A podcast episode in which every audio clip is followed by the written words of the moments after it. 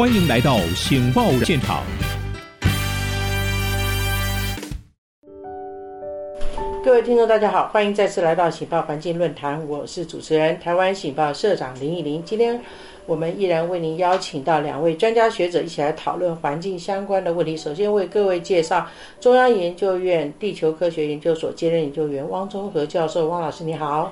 好，主持人好，大家好。第二位为各位介绍台湾整合防灾工程顾问公司的总监贾欣欣博士，贾博士你好。好，汪老师，主持人，各位听众大家好。好，我们今天要来谈一下联合国气候变迁纲要公约，简称 COP26 哈。这次的会议中，其实感觉上非常的热闹哈，参与的国家也很多，讨论的议题也很多，那么也激荡出许多非常具体的哈，未来各国哈希望能够去做。那这次当然最大的特色就是拜登美国总统哈非常热心的出席了哈，过去川普是不出席的，而且否定的哈。那我想这次的会议大家都寄予厚望。那么也达到了许多的 progress 进展。我们先请汪老师跟我们分析一下这次格拉斯哥的这个气候变迁会议有些什么样的重大的突破？呃，第一个，这次格拉斯哥重要会议宣，就像主持人刚刚说的，美国回来了。他不但回来了，他也扮演了一个领导性的角色。所以他在会议上面啊，不但是呃，首先啊，陈述美国要积极减碳，他还发起了很多的倡议。然后积极的呃介入全球在气候变化、在节能、在减碳、在后续甚至于金呃气候金源方面，他们都啊发啊扮演了非常好的正面的一个角色。那这个会议呃延续过去这个气候变迁会议的一个特色啊人多，然后整个议程非常的庞杂又紧凑，最后还是一样要延期一天在这个收场。啊，不过总算是顺利的结束，也啊形成了 Glasgow 气候协定，啊，所以它大致上完成了当初啊 COP26 它要举行之举行的一个重要目标。第一个当然就是。力守这个巴黎气候协定它的温控目标，虽然一点五度很困难，但是至少希望能够不要超过两度。那第二个就是全球减碳这个工作，那还是继续的往前积极的推进。第三个就是当然就是气候金源，气候金源这个议题在这一次的时候终于定案，虽然没有确切的时间表，但是他们承诺要 double。要这个加倍这个金额。第四个就是巴黎气候协定最重要的就是碳减排、碳交易的这个第六块，这次也尘埃落定。所以我们说这个会议大概就是为巴黎气候协定下了一个据点。那很可惜的是，这个会议在最后的时候，因为印度的坚持，所以把这个啊燃煤这个淘汰变成燃煤逐步消减。那这是一个大家都觉得很遗憾的一个败笔，所以我们总结一句话，这个呃格拉斯哥的这个这一次的会议，就像美国总前总统奥巴马参加会议讲的一句话，他是批评他们的餐点了。他说这个餐点是 weak coffee bad food，这个咖啡又淡，食物又糟。那我们看这一次的会议，大概总结大家的观点都是 weak coffee bad food。那巴黎气候协议结束的时候是全程欢呼，大家这个热烈庆祝。这次结束的时候是许多的国家是含着眼泪默默的离开，所以这是两个不同的结局。不过，郭老师刚刚提的这个，显然好像这个会议有拘有约束性吗？有什么好含着眼泪？你不做就不会逼你要做啊？哎，它有约束性。第一个，嗯，啊，这个燃煤啊，一定要这个逐步的减少。本来是要逐步的淘汰了，那不减少会怎么样？不是减少的话，那个现在不管是欧盟，不管是美国，他们都有了这个碳税啊。你不减的话，它就是呃会征收你非常高昂的碳税。嗯哼。那第二个是减甲烷。嗯。呃，过去甲烷不是这个巴黎气候协议呃，不是气候变化里面的一个议题。嗯。但是这次甲烷已经变成一个主要的一个要那个热点。嗯，那第三个当然就是金元是确定了。嗯，虽然说他没有说这个确切一定要金额，他只是说一定会加倍。第二个就是他没有时间表，这是一个大家觉得很遗憾的一点，就跟那个印度坚持的这个啊减煤一样。如果没有时间表，其实对那些弱小第三世界的这些国家，在啊面对气候变迁的冲击方面，他们受到的伤害，他们的呃整个基础建设，其实都会受到引导。嗯哼，好，谢谢汪老师的分析。我总结一下，不晓得这样讲对不对哈？总来讲，能够召开格拉斯哥会议还是一个正面可喜的现象，但是有点为德不足哈，认为还可以再往前 push 一下。不，这中间牵涉到每个国家的利益，每个国国家的规模，每个国家的财务哈。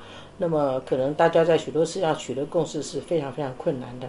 刚刚汪老师提到说，呃，这个有胡萝卜也有棒子哈，是，就是说我收你的碳税哈，按你做的话就对你有好处，那么我还会给你金元，对不对？那如果你不做的话，我就有一些处罚，但是事实上它又没有时间表哈。那这个听起来就是蛮 mix 的哈，呃，有好的也有坏的，正面有负面。来，贾博士你来分析一下。好，确实哈。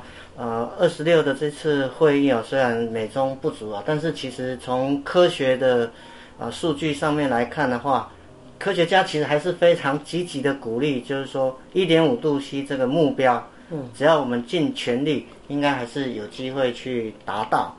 那当然，其实如果从整个气候变迁的议题，一直到现在，其实已经持续了非常长的一段时间啊，我自己。个人看法哈，大概是这样。我觉得气候变迁现在，我觉得它可能不是一个很科学技术的问题了。因为要解决这个问题，其实科学家都已经告诉我们 solution。科学家也到告诉我们说，你减要怎么减，要怎么做，才有办法抑制地球温室气体继续的排放以及地球温度的上升。所以我觉得，其实最终最终，其实这一次的。或者说下一次整个气候变迁整个行动要能够成功，我觉得这个是一个感性的问题，也就是说怎么样能够唤起地球上每一个国家每一个国民真的是认知到地球真的只有一个。第二个，目前地球整个气候的状态不仅是已经重创了我们人类的生活。生态的环境，整个啊生态圈其实也都受到严重的冲击。气候变迁它不分你我，不分你的肤色是黑是白是黄，气候变迁也不管你是绿的白的政党，气候变迁其实对每一个人它的作用都是它它的冲击都是一样的。但是大家要共同采取行动不容易啊。对，所以我才说这个变成其实它已我自己的看法是它已经不是一科学的问题。因为科学其实都告诉你 solution 在哪里，要不要做的问题，要不要做的问题，整个地球村上所有的人，你的情感上愿不愿意一起承担我们过去对地球所做的这种呃呃这种温室气体排放的这种作为，所以我觉得这个变成是。真的是要从情感上面，而不是从科学上面，因为科学上其实已经都告诉我们。对对，我知道。可是贾博士，你这样讲好像感觉上是有点道德高调哈，因为大家都觉得需要，可是我最好是你牺牲，我不要牺牲，对不对？你去做，我不要做。然后你一定要用一个法律，用一些规范，用一些刚刚讲胡萝卜跟棒子哈。那现在就是说，全世界啊，怎么样去，呃，应该说强国跟富国在主导这些事。那难免会忽略，或者是，呃，伤害到那些弱小或者是比较落后的国家。你觉得这样的部分如何能够大家齐步调？所以，我所以，所以我刚刚我的看法才才是从这样的讲，因为其我觉得这真的不是一个科学理性的问题，因为这个是要挑起人类在情感上面对地球这个母亲她的一个守护的一个。呃，这样的一个心态才有办法真的去解决。我相信我们看过，大家有这个心，不一定有力量，对不对？如果没有这个心，如果没有这个心的话，因为现在科学的技术其实是已经有 support 了非常多的 solution，但是现在如果我们连这个心都没有，要行动，我想根本是不可能。老师，媒体这么多，你真的还要办台湾醒报吗？可是你觉得大家对媒体满意吗？至少台湾还少一份清新、有性外爱、有真善美的报纸吧？媒体很难活哎，老师您要怎么活啊？没错，不过我们很有效率，很努力啊。台湾醒报有什么特色呢？我们是深度报道、极简阅读，什么都有，就是没有口水；什么都有，就是没有八卦。那大家可以怎么帮助台湾醒报呢？欢迎大家来订电子报，也可以捐款，我们会开给你抵税收据。这么说，就请大家一起来支持林依林老师所办的台湾醒报吧。请上网阅读您不可不知的清新媒体——台湾醒报 a n n t w dot com。好，我问一下汪老师，你觉得穷国或者是弱势的国家，他们遇到什么障碍？他们他们会不会有心无力？他们真的是有心无力，就像这一次土你不能说他没心嘛，对不对？对他有心啊。哎，第一个就是他们其实，在温室气体的贡献度最小嗯，啊，但是他们受到的伤害最大，所以他们一定需要这些。反正他没有在排碳，对是别人在排。对你把所有这非洲国家南部的通通加起来，它排碳大概只占百分之三，哦，可是它承受了超过一半以上的这种压力冲击。所以他们一定需要这些已经因为排这么多碳富有工业化的国家伸手去帮助他们、扶植他们，不然的话，他们逃不过、撑不过气候变化将来给他们带来的冲击。好，我们回到台湾来讲哈，就是说，呃，这样的一个会议，我们台湾是不是也要遵守这些四大目标呢？要第一个就是减煤，嗯。在所有过去的这些气候变迁会议里面，这是第一次非常明白、明确的说，我们要减少化石燃料的使用，特别是燃煤跟这个天然气。那我偏偏燃煤跟天然气是我们台湾现在的两大重点，因为我们不要核电，是，呃，我们的再生能燃煤跟源还我们的再生能源也赶不上，嗯，所以我们现在面临的压力是空前的大。第一个，二零二三年欧盟就要开始征收碳税，嗯，我们现在立即就面对这个啊、经贸易上面的这个压力跟壁垒。第二个啊、燃煤一定要逐步的减少，他们现在已经说不要再继续增加，呃，连这个融资都不可以。嗯，所以我们这个燃煤当然是已经没有路了。嗯，但是燃气也是一样。嗯，啊、现在这个美国跟这个呃其他的国家都在一起倡议要甲烷减排。嗯，这个减排是有明确的目标，二零三零年的时候要减到比二零二零年少百分之三十。嗯，这是目标是非常明确的，但是这个任务是非常艰巨的。嗯，那全世界呃排碳呃排甲烷的十大国有七国都已经承诺要做了。啊，所以我们台湾在这个天然气这这一部分，我们面临的压力也会越来越大。第一个，它会限制你使用；第二个，它会提高它的价格，因为它的碳税会非常的高。嗯，第三个，没有了这个天然气的来源、进口、使用，我们台湾的能源就没有明天。如果我们再不赶快积极转型的话，嗯嗯嗯好，汪老师讲到重点了哈。这个美国到全世界输出它的天然气，包括台湾，强迫我们要建去这个早教上面建第三天然气接收站。那我们当然也要接受美国的这个倾销天然气嘛。那然后又美国又说要甲烷减排，那天然气是制造甲烷嘛。那这中间这个搞什么啊？就是好像以以邻国为勾货哈，把把天然气输到台湾，那台湾要怎么样能够减天然气呢？怎么样能够减燃煤呢？然后我们又不要那刚刚提到绿能又很慢，对不对？反不济急，然后核电又不要，那我们要往何处去啊？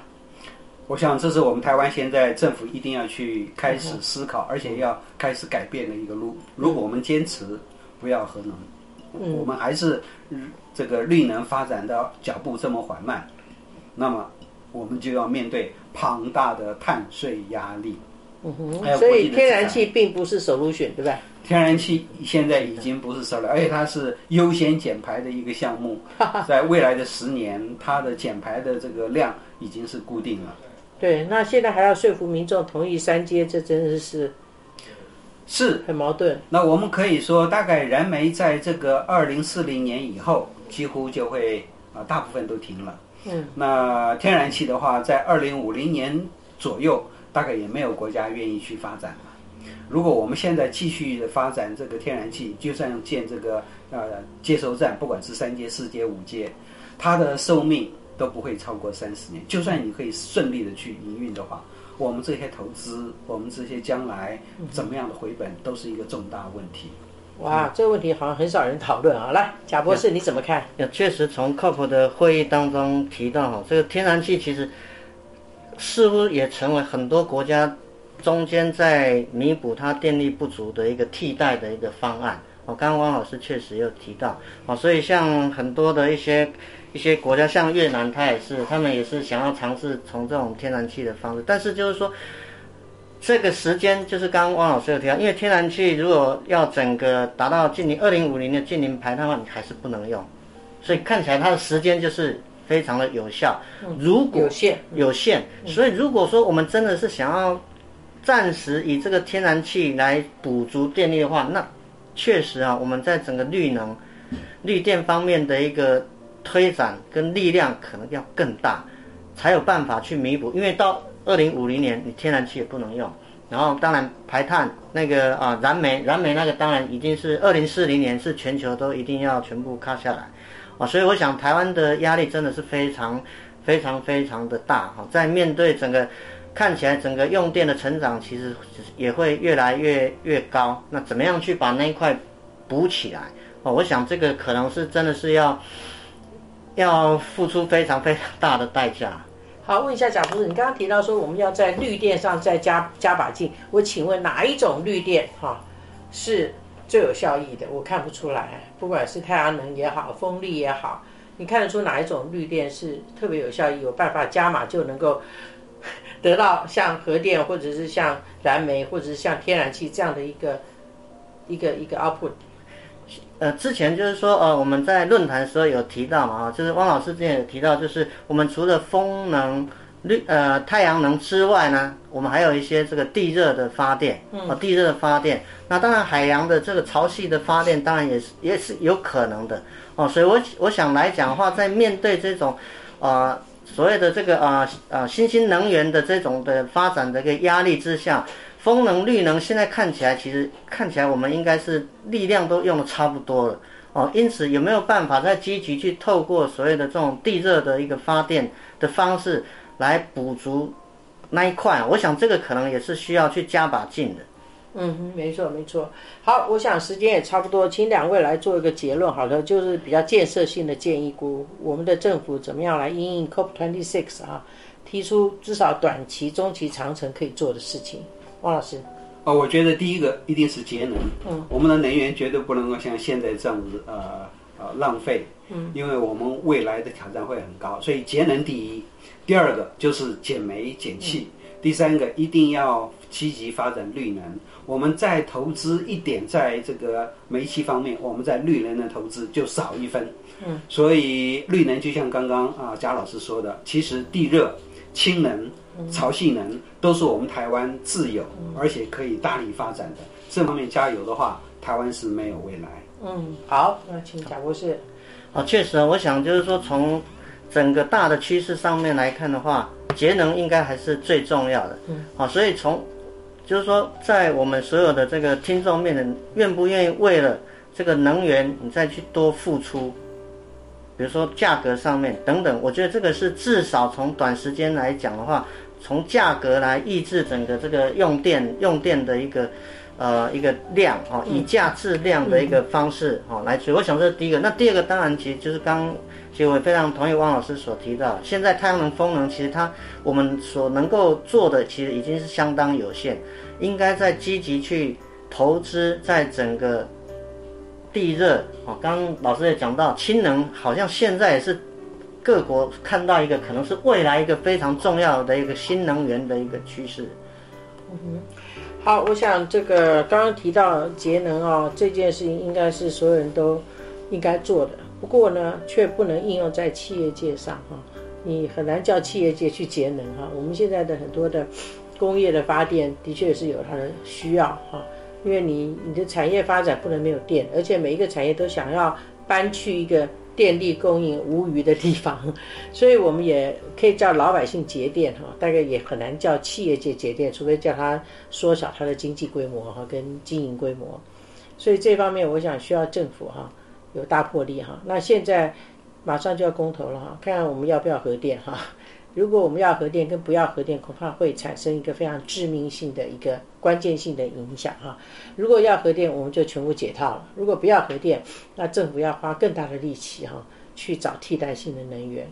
我们今天的节目就进行到这里，谢谢两位专家学者大家的收听，我们下周同一个时间再会。